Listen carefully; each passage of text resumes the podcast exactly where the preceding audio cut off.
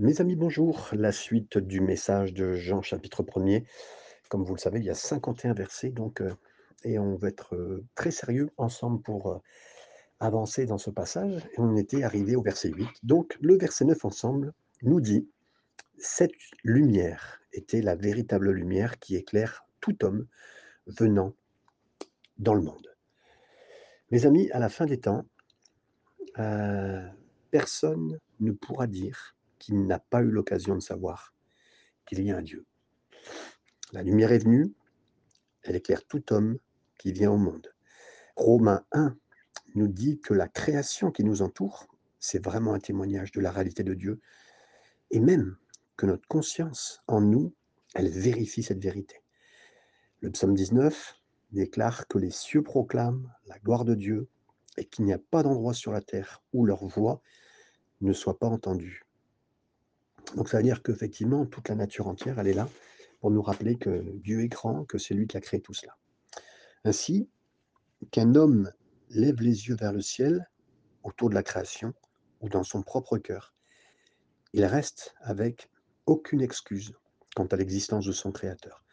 Chaque homme sait profondément, d'une façon innée, d'une façon intuitive, qu'il y a un Dieu. Je crois même fermement que s'il y a quelqu'un, dans le coin même le plus reculé de la terre, qui a faim et soif d'une connaissance, de découvrir Dieu, d'être sauvé par Dieu, eh ben, Dieu fera tout ce qu'il faut pour le contacter, pour lui parler.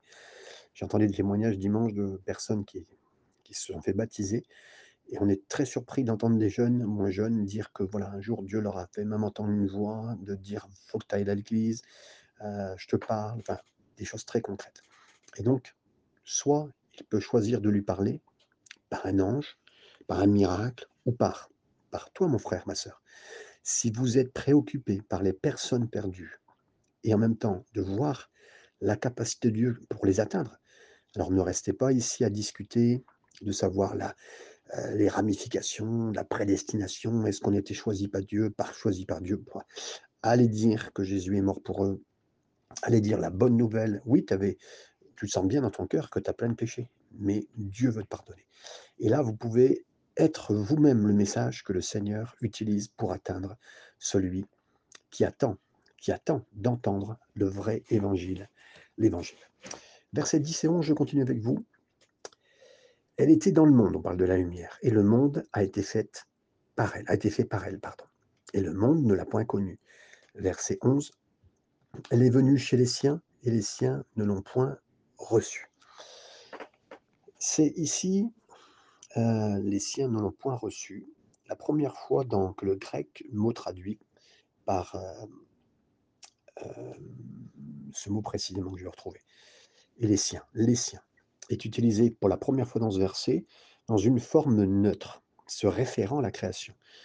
Donc, pour voir ici que les siens, donc la création quelque part, et ensuite, dans un second temps, c'est masculin, ça se réfère donc à l'humanité. Donc on pourrait parler de la terre, c'est une chose, mais plutôt là on voit que ça se conduit vers l'humanité. Donc dans d'autres mots, Jésus est venu sur cette terre et toute la création, on va dire la terre, même une tempête a pu reconnaître que c'était Jésus. Les vents ont obéi, il lui ont obéi, la terre l'a supporté. Les pierres se sont euh, même euh, ont crié, hein, parce que vous savez, heu, il a dit: «Si vous ne parlez pas, si les enfants ne peuvent pas parler, ben les pierres crieront», hein. Mais, heu, il y a un segment de la création qui ne l'a pas reçu, c'est l'homme. La nature humaine, c'est une part de la nature qui refuse d'adorer Dieu. Pourtant, mes amis, écoutez bien, pourtant, j'ai remarqué que, hem, quand vous voyez les Chicago Bulls, ah, les basketteurs, les Lakers, heu, quand il y a du jeu au basket, mais les gens dans les tribunes, ils deviennent fous. Ils se lèvent victorieusement, ils tapent des mains, ils applaudissent, ils font là ou là. Ils sont avec exubérance, ils applaudissent sauvagement. Ils se tiennent debout, ils sont même prêts à à s'en découdre avec un autre supporter. Dans le hockey, mes amis, en France, on le sait dans le foot et ils se fichent de savoir qui les voit. La même chose se produit quand on a un concert. Quand vous voyez des concerts actuellement, mais de que ça soit du rap ou quoi que ce soit d'autre, hein, ou d'un d'une chan chanteur, chanteuse connue, hein, c'est créatif, c'est radical et là, les gens s'abandonnent totalement. Vous les verriez à se donner, mais en adoration pour ce qu'ils aiment, hein. Et là, avec de la lumière, avec, heu, des écrans, avec tout ce que vous voulez, là, on en met plein les yeux. Mais quand il s'agit d'adorer Jésus, les bras se croisent, les voix se taisent et la position assise devient la position de choix pour certains. Et nous, en France particulièrement, certains religieux vont vous dire: «Non, non, j'ai un moment profond avec le Seigneur». Alors que notre culture, elle trouve ça très facile d'adorer les stars du sport, du cinéma. Ah, vous avez vu, récemment, on était dans les de la semaine dernière, on était encore dans les Cannes avec, heu, les festivals. Mais c'est beaucoup plus difficile d'adorer Jésus et de même se donner à lui. Alors, c'est le point ici donc, la création et les humains l'ont rejeté. La suite de verset 12 et on commence avec ce seul mot qui dit: «Mais». Gloire à Dieu pour ce mot «mais». Combien c'est des grandes vérités qui sortent de ce petit mot à chaque fois. «Mais» on suit la suite du verset 12 qui nous dit: «À tous ceux qui l'ont reçu, à ceux qui croient en son nom». Mes amis, elle a donné le pouvoir de devenir enfant de Dieu. Waouh, extraordinaire. Hem, celui qui appellera son nom, celui qui dira son nom, heu, dira un ange précisément à Marie, hein, à Marie dans Luc chapitre 1er verset 31. Tu appelleras son nom Jésus. Le nom de Jésus signifie Dieu est salut, Jéhovah est salut, Yahvé est salut.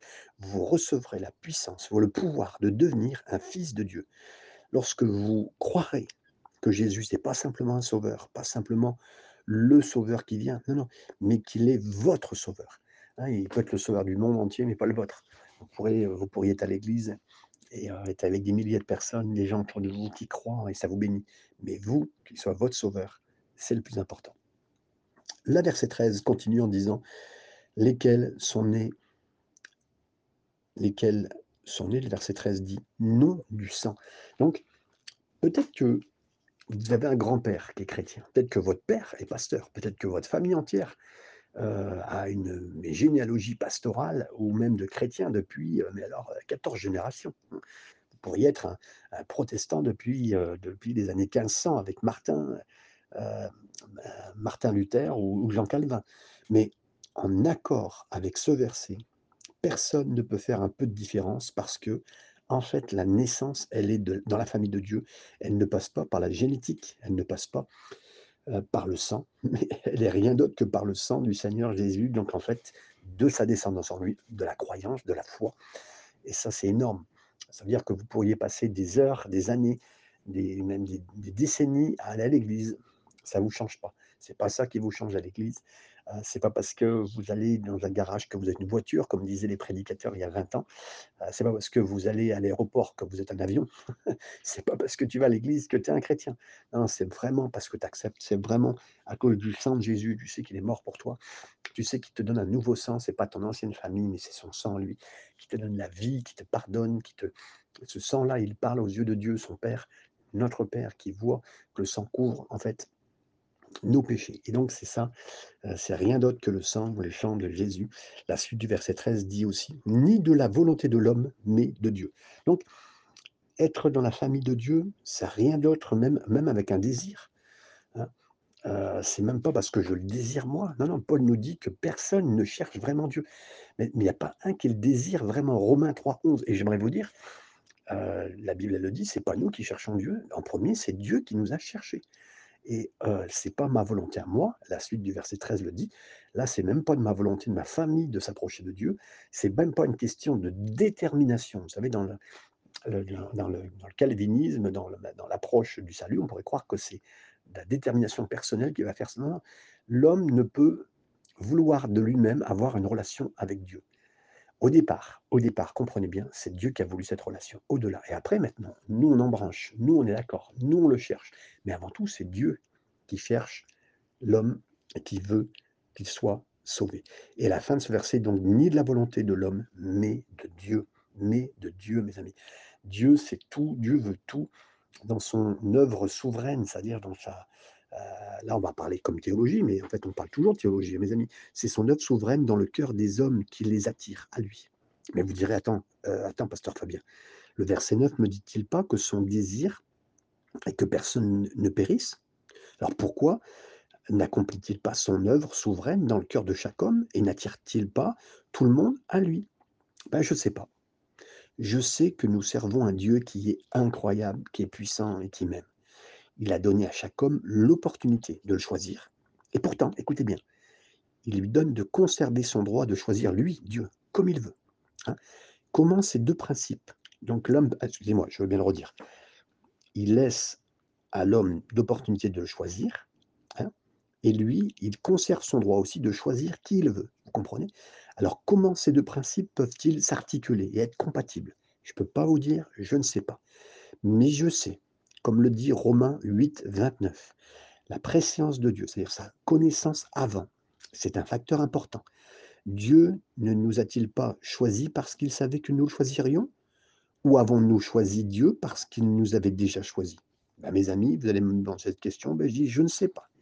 Je sais que si vous réfléchissez très longtemps, je sais que votre cerveau va, va péter les plombs, va court-circuiter, et vous serez tellement frustré que vous frapperez du poing contre le mur, et finalement, vous serez d'accord avec J.B. Phillips, euh, cet homme de Dieu qui a dit, si Dieu est assez petit pour comprendre, il ne serait pas assez grand pour adorer, être adoré. Alors vous tombez votre face contre le sol et vous adorez Dieu en disant Seigneur, je ne comprends pas tout, mais je te remercie de m'avoir choisi. C'est ça, mes amis. Le début du verset 14 continue en disant Et nous avons tous, euh, pardon, et nous avons tout non, je, me suis trompé de verset, le verset 14, excusez-moi. Et la parole a été faite chair et elle a habité parmi nous. Je reprends bien ce verset. Et la parole a été faite chair et elle a habité parmi nous. Le mot grec par, traduit par habiter, littéralement, veut dire tabernacler ou euh, faire un camp, vous savez, un camp, un camping.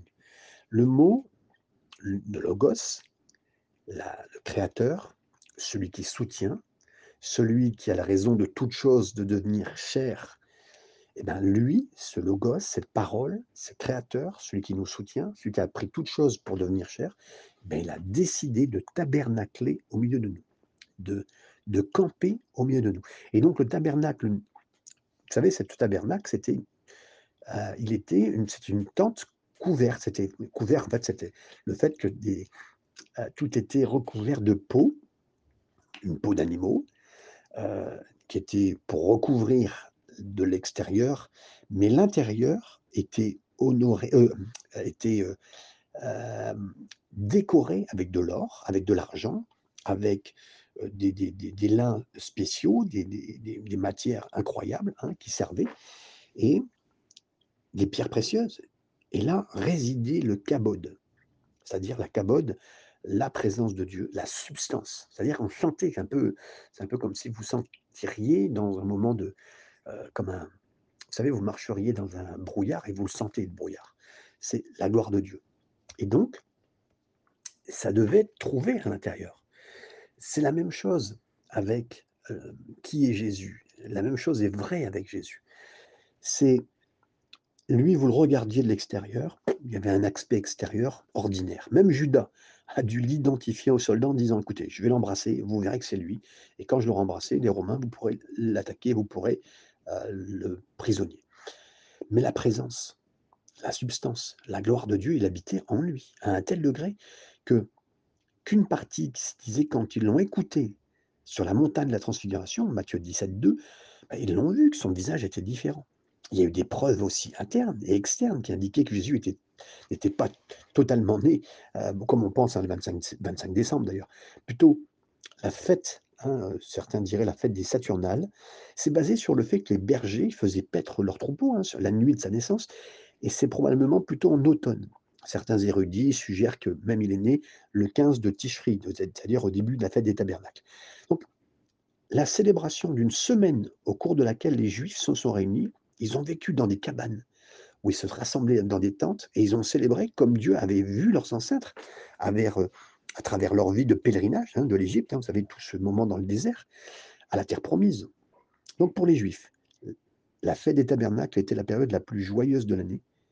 Et le fait que Jésus tabernacle au milieu de nous, avec nous, et marche avec nous tout au long de notre pèlerinage terrestre, devait également produire une joie abondante dans nos cœurs. La suite du verset, verset 14, on m'a dit que la parole a été faite chère, elle a habité parmi nous, hein, comme il était dit ici. Hein. Et euh, après avoir habité parmi nous, donc littéralement tabernaclé au milieu de nous, pleine euh, de grâce et de vérité. Donc, et nous avons contemplé sa gloire, une gloire comme la gloire, et après on verra du Fils unique. Donc, donc juste comme la cabode, la présence de Dieu, la gloire de Dieu a été vue dans le tabernacle, vous vous rappelez, on voyait au-dessus du tabernacle quelque chose brûler. Hein euh, Exode 40, verset 34, on voyait cette présence. Et eh bien, ça sera, été vu aussi dans son Fils. Dans l'Ancien Testament, il y avait seulement le grand prêtre qui pouvait rentrer le jour euh, Yom Kippour, qui pouvait rentrer dans le Saint des Saints. Il pouvait, et lui, il aurait vu la gloire de Dieu, il aurait pu rentrer dans la, présence de Dieu. Mais maintenant, parce qu'il a fait une œuvre à la croix qui, aux yeux de Dieu, euh, a donné qu'on puisse rentrer parce que notre péché a été pris. Alors nous aussi, comme le voile du Saint des Saints a été brisé, ouvert, déchiré du haut de la toile jusqu'en bas, on peut rentrer maintenant dans le Saint des Saints, comme on le voit dans Matthieu 27, 51, et on peut aussi ressentir sa gloire chaque jour, gratuitement, intimement, personnellement, grâce au Seigneur. Et merci Seigneur qu'il a fait ce travail pour nous. Il nous est dit aussi euh, de la gloire comme la gloire du Fils unique venu du Père. Et on l'a vu ici, pleine de grâce et de vérité. Euh, pleine de grâce et de, vérité, plus moi je marche avec le Seigneur, et plus j'apprends de lui, le plus je suis impressionné avec Jésus parce qu'il est parfait. Euh, mais il est parfait en grâce, vous savez, il est parfait en grâce et en vérité. je vois des gens autour de moi soit certaines personnes sont très véridiques et manquent peu de grâce. Beaucoup de gens, hein, prédicateurs, oui, il faut dire la vérité aux gens, et ceci, cela. Puis les gens à l'extérieur, même dans les non-chrétiens, hein, je vais vous dire la vérité, ouais, j'ai pas beaucoup d'amis parce que je dis beaucoup la vérité. D'accord, bah, ils sont difficiles à côtoyer, aussi bien des prédicateurs soi-disant de, de la parole de Dieu, hein, et comme des gens qui se disent de dire la vérité parce qu'ils ont tendance à vous, vous culpabiliser. Pardon. Mais d'autres personnes, elles sont aimables, mais pas très véridiques. C'est-à-dire qu'ils sont amusants à côtoyer parce qu'ils sont gentils, hein, c'est un certain, c'est bien, hein, mais ils ont tendance à être un peu, euh, vous savez, comme dans la ouate. Hein, c'est-à-dire, euh, c'est tout mou, c'est bien, soi-disant, c'est gentil. Mais voilà, Jésus, lui, par contre, c'est le parfait modèle. Jésus, il avait les deux. Euh, capable de dire la vérité, l'amour de dire, il parle la vérité avec une grande candeur, avec une grande honnêteté, et sa grâce a fait que les gens se, étaient émerveillés de l'entendre. Luc 4, 22, vous le relirez, c'est ce qu'ils ont vu en lui, ils ont été touchés. Le verset 15, je continue avec vous, on avance. Jean fut rendu, pardon, lui a rendu témoignage. Et c'est écrié, c'est celui dont j'ai dit, celui qui vient après moi m'a précédé, car il était avant moi. Euh, rappelez-vous, ce, le livre de Jean est un livre qui rend des témoignages, témoignages de qui Jésus est, qu'il est fils de Dieu. Et là, on a encore un témoignage. Chronologiquement, Jean le Baptiste, il avait six mois, était six mois plus jeune hein, que Jésus, vous vous rappelez.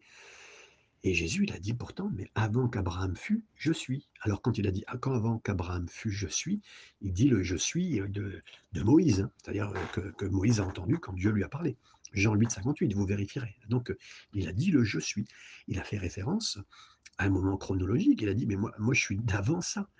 Et de sa nature éternelle, alors qu'il était plus jeune que son cousin comprenez, c'est cette dualité qu'il y a. Euh, bien sûr que physiquement, euh, ça date de péremption, entre guillemets. Euh, sur lui, il prouvait bien qu'il est né telle date. Ben, en zéro, parce que c'est Jésus-Christ, on va dire. Hein. mais son, frère, son, cousin, pardon, était plus jeune de six mois.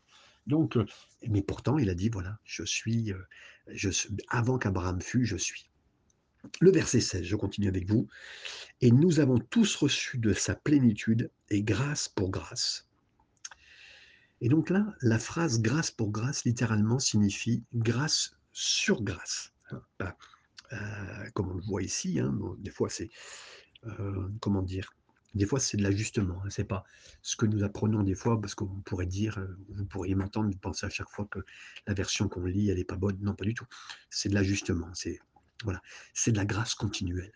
C'est une grâce qui ne peut pas être, heu, qu'on ne peut pas arrêter, qui ne s'arrêtera pas. C'est un robinet ouvert, sa grâce, ça coule et là où le péché abonde, mes amis, la grâce surabonde.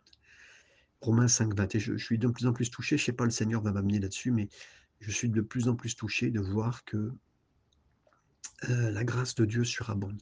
Je pense toujours à Paul qui lui, heu, était un prédicateur, est devenu un prédicateur, mais qui était un tortionnaire avant des chrétiens. Il a quand même fait du mal et comment il a pu vivre ça? franchement, vous auriez fait du mal à un chrétien? Ça m'est arrivé, hein, quand j'étais jeune, adolescent, je me suis moqué des chrétiens, je me suis moqué dans les rencontres de jeunesse, c'était énorme, hein. Franchement, la grâce de Dieu, heu, j'avais rien à faire. Mais là, on ne pourra pas se moquer de la grâce de Dieu parce qu'elle vous embrasse. La grâce de Dieu dans la personne de Jésus et heu, je pense à Paul qui a dû vivre tous ces moments incroyables et qui s'est dit: «Mais c'est une grâce sur grâce que le Seigneur lui a fait». Il aurait pu mourir, d'avoir tué des chrétiens. Il a emprisonné des gens, il a des familles, il les a brisées, hein, mais mais et mes amis, il a senti l'appel de Dieu, il s'est converti, il a servi le Seigneur et en plus, c'était le champion de la grâce. Donc, euh, merci Seigneur, tant mieux si vous découvrez ça. Verset 17, je continue avec vous. Car la loi a été donnée par Moïse, la grâce et la vérité sont venues par Jésus-Christ. Donc, là, la loi a été donnée par un. Vous vous rappelez, hein, la loi a été donnée sur une montagne qui a tremblé, un tremblement de terre sur une montagne. Mais la grâce et la vérité sont nés dans une petite mangeoire d'animaux, un endroit où euh, on mettait la nourriture des animaux. Parce que la mangeoire, moi j'ai toujours cru quand j'étais, quand j'étais gamin qu'une mangeoire c'était un endroit où on mettait les bébés. Mais non, une mangeoire c'était un endroit où les animaux mangeaient, donc avec la bave et tout ce que vous voulez. Bon, ben, elle a été propre, hein, c'est sûr, mais en a mis Jésus dedans. Donc la loi, elle a été écrite sur des tables de, de, de pierre, mais la grâce et la vérité, ils ont été inscrites avec dans un cœur d'amour. Quand la loi elle est venue, vous vous rappelez? Quand la loi est venue, Exode 32, 28, vous relirez, mais il y a eu 3000 personnes qui sont mortes. Vous relirez ce passage dans l'Exode avec Moïse. Il y a eu 3000 personnes qui sont mortes suite à le don de la, loi. Hein. Mais quand l'Esprit est venu, vous vous rappelez, il y a eu 3000 personnes qui ont été sauvées. Acte 2, 41. Donc, la loi tue, mais Jésus donne la vie. Et mes amis, voilà, je, je ne veux pas être sous la loi. Je ne veux pas parler de la loi. Je ne veux pas être avec la loi. Je veux vraiment être avec euh, Jésus, grâce et vérité qui viennent en Jésus-Christ. Verset 18, je continue avec vous. Personne n'a jamais vu Dieu, le Fils unique qui est dans le sein du Père, et celui qui l'a fait connaître. Le grec euh, qui l'a fait connaître, littéralement, c'est qu'il l'a déclaré. En grec, exégéomai, qui veut dire, vous vous rappelez ce mot, exé, exégéomai, c'est l'exégèse, qui signifie exposer. Donc Jésus, c'est lui qui a exposé sur le Père parce qu'il l'avait vu, le Père. Donc en fait, quand il a fait son exposition, euh, quand il a exposé, vous savez, comme le terme l'exégèse, hein, c'est-à-dire quand on fait l'exégèse, on, on, parle de la parole de Dieu, on rentre dans les termes, on rentre dans les versets, on rentre dans les mots, c'est l'exégétique. Hein. Et donc c'est ce qui se passe. Donc là, euh, Jésus, il a donné, il est rentré dans les termes, il est rentré dans ce que lui connaissait parce que il avait déjà vu le Père, il a vécu avec le Père. Donc, nous devons même nous, approcher du Seigneur grâce à ça, à ce qu'il nous dit. C'est important d'écouter ce que Jésus dit, de bien lire les évangiles, c'est ça qu'il nous dit, parce que nous avons, nous aussi, Jésus avait vu Jésus, ben, Jésus avait comprenait parce que lui l'avait vu, hein, il avait vu son Père, donc il en parlait, il savait comment parler. Et j'aimerais vous dire, de ça peut naître une clé, une clé de compréhension. La clé de toute interprétation de la Bible, la clé de l'herméneutique, ben, c'est vraiment de le connaître, Dieu. Et pour bien connaître Dieu, ben, on doit connaître Jésus qui le connaissait bien. Donc, que vous soyez quelqu'un qui enseignait parmi les enfants, dans le club d'enfants, que vous soyez quelqu'un qui prêche à des ados, des jeunes, des personnes âgées, des milliers de personnes, pour que vous serviez bien sur le terrain, même en mission, expliquez Jésus parler de Jésus. Cherchez-le dans chaque passage, à chaque page des Écritures, parce que de toute façon, c'est le Saint-Esprit qui a donné tous ces mots, qui a donné toutes les explications, toutes les histoires qui sont vraies, dans lesquelles euh, Dieu a caché son nom, s'est révélé en même temps, parce que certains vont lire la Bible, ça sera caché pour eux, mais pour d'autres, ça vous donnera une révélation. Et plus vous l'annoncerez, plus vous vous concentrez sur Jésus, et plus vous verrez le Père. Donc la liaison est très importante. Et Jésus a fait ça. Et lui qu'il connaissait, il a parlé. Donc les mots de Jésus sont importants et ça va vous éclairer. Et vous pouvez même les lire en prière et le Seigneur vous parlera. Le verset 19, je continue avec vous. Voici le témoignage de Jean. Donc, il était de la maison, ses parents étaient de la maison de Lévi, donc euh, des, serviteurs. Euh, et Jean ne pouvait pas avoir suivi les, entre guillemets, euh, il avait, il n'avait pas suivi. Hein, il avait, Jean le, Baptiste, hein, il n'avait pas suivi ce que son père et sa mère avaient fait. Il aurait pu suivre les traces de son père. Il aurait servi convenablement comme un prêtre. Mais là, là, non, non. Et là, écoutez bien. Donc, il nous est dit, le verset 19, je le lis bien avec vous. Voici le témoignage de Jean. Lorsque les Juifs, lorsque les Juifs, quand Jean utilise ce terme, les Juifs, c'est 70 fois hein, au travers de ses évangiles, de son évangile, c'est pas comme euh, en train de parler d'une race ou d'une distinction religieuse. Non, non. C'est, il parle de tout le peuple dans les évangiles. Et là, tout le peuple dans les évangiles sont les Juifs. Mais là, quand il parle des Juifs, il se réfère au Sanhédrin, c'est-à-dire les 70 ans. La Cour suprême, on pourrait dire aujourd'hui. Ça comprend tous les leaders religieux, religieux de Jérusalem. Donc il dit, quand il dit, effectivement, voici le témoignage de Jean, lorsque les Juifs, alors là c'est donc le Sanhédrin, euh, lorsque les Juifs envoyèrent de Jérusalem des sacrificateurs et des Lévites pour lui demander, toi, qui es-tu? Donc, euh, on est venu poser la question à Jean-Baptiste, et qui tu es, toi? Qui tu es? Ben, Jean aurait pu dire, ben, je vais vous dire qui je suis. Je suis prêtre, ben, je suis un prophète, je suis le fils miraculeux d'Élisabeth et de Zacharie. Non, non. Il peut dire, je suis appelé de Dieu et choisi par Dieu. Je suis celui qui a prophétisé dans Ésaïe, Malachie, de qui on a parlé dans, ces endroits-là. Il pourrait dire, je suis le précurseur du Messie. Hein, c'est ce que je suis, c'est qui je suis. Mais il ne l'a pas fait du tout, mes amis. Hein, il ne l'a pas fait du tout. Verset 20, lisez avec moi. On lui a demandé, toi qui es-tu? Il déclara, il ne, le lia point, il déclara qu'il n'était pas le Christ. Et là, on trouve quelqu'un qui sait sa vraie identité. Comme Jean-Baptiste, nous aussi, on doit réaliser que nous ne sommes pas le Christ, on n'est pas des sauveurs. Hein euh, vous savez, des gens qui se sont pris pour le Christ, hein, puis même ils ont dit qu'ils étaient appelés le Christ. Mais je veux dire, nous aussi, on pourrait se croire des fois. Euh, vous savez, le syndrome peut arriver chez un pasteur, peut arriver chez un chrétien. Hein. Euh, et il a dit, moi, je sais une chose. Jean-Baptiste, a dit, moi, je sais une chose, je ne suis pas le Christ. Alors, je vous pose la question.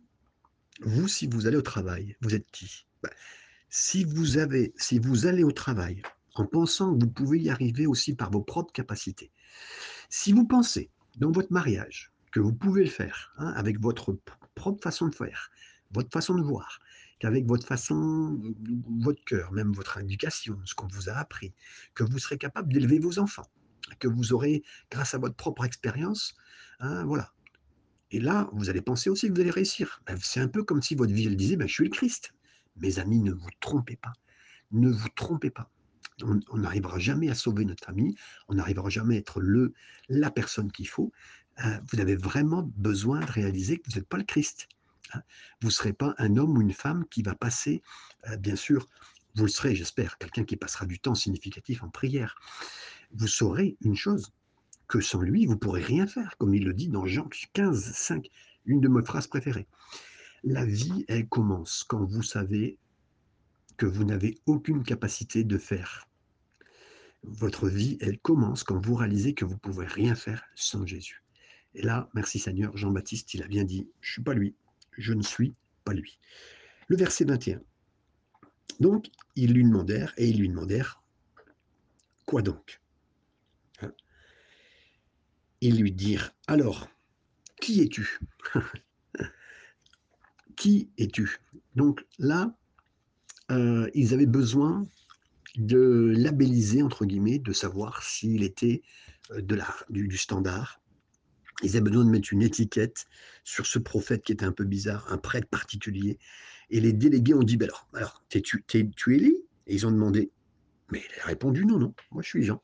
Hein, il n'a pas dit, euh, voilà, ce que je suis. La suite du verset 21, Donc ils ont continué. Hein, Es-tu Élie Je ne suis point. Es-tu le prophète? Verset 22. Donc là, ils ont continué. Et il a dit en termes de ce prophète, parce que quelqu'un qui prophétisait, hein, comme on le voit dans Deutéronome 18, ils avaient besoin de savoir s'il parlait à la nation d'Israël euh, pleinement, comme euh, il s'était expliqué, les choses de Dieu, il savait les parler. Est-ce que tu sais, est-ce que c'est ça? Versets 22 et 23 nous donnent la suite. Et il répondit non.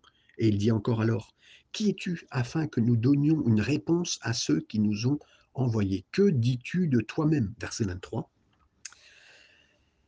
Moi, dit-il, je suis la voix de celui qui crie dans le désert, aplanissez le chemin du Seigneur, comme l'a dit Ésaïe, le prophète.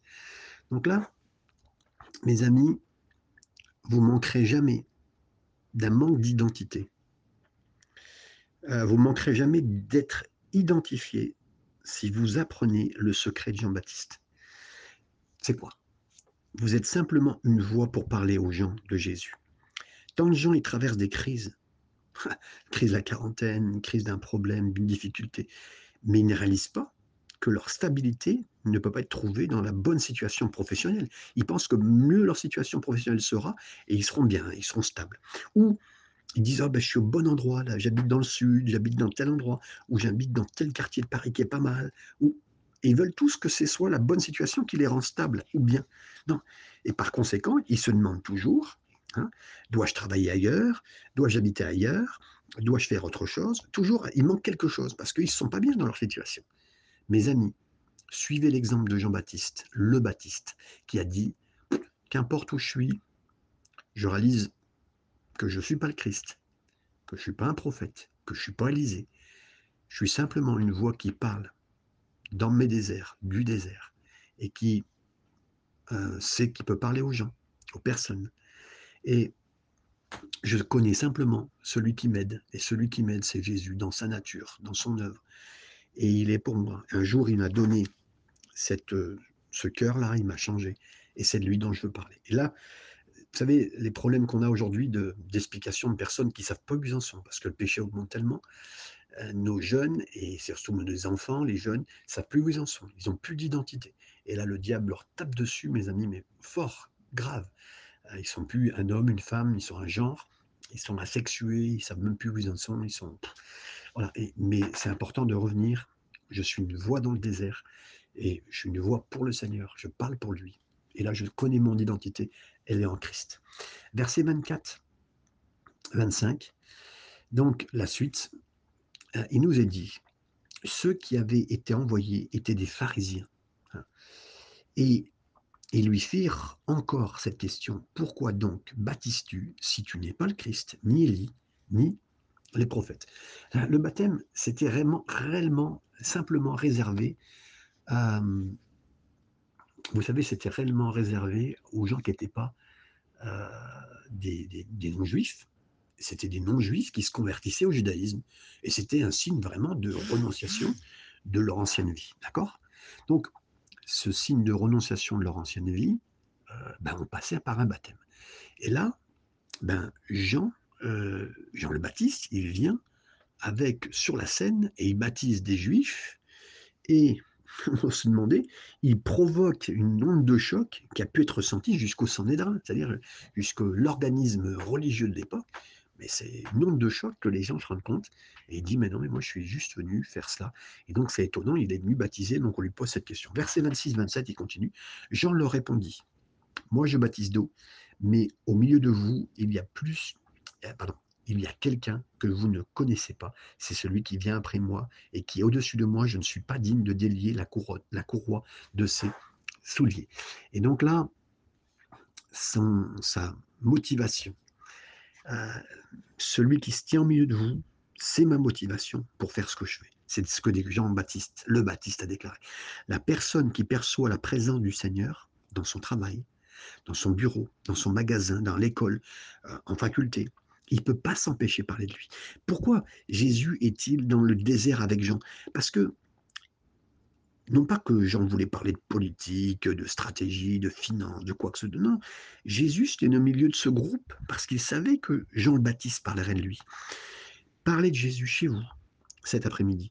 Parlez de Jésus à votre travail et vous sentirez sa présence. Parlez de Jésus au bureau, Bien sûr, dans des moments où vous pouvez le faire, pas pour bloquer le travail, attention, soyons sages et demandons la conduite de Dieu. Mais c'est alors que vous allez prendre conscience de la proximité du Seigneur Jésus. Chaque fois que quelqu'un parlera de Jésus, Jésus sera là. Et je finirai en disant, il a dit aussi que ne, il serait, il était même pas digne de délier sa sandale. Ça voulait dire, euh, vous savez, à l'époque, on, avait des, il y avait des disciples, il y avait des maîtres, et euh, un, on pouvait s'occuper, hein, vraiment d'un disciple, pouvait s'occuper de son maître en lui retirant ses chaussures. Mais là, lui, il a dit: «Moi, je suis même pas digne de retirer ses chaussures». C'était un une phrase type, hein, qu'il a donnée, mais c'était vraiment cela et vraiment le Seigneur a béni Jean le Baptiste fortement et à cet instant, il avait toute conduite, heu et tout son cœur. Que le Seigneur bénisse dans cette suite, on continuera bien sûr à partir du verset 28 dans les prochains temps.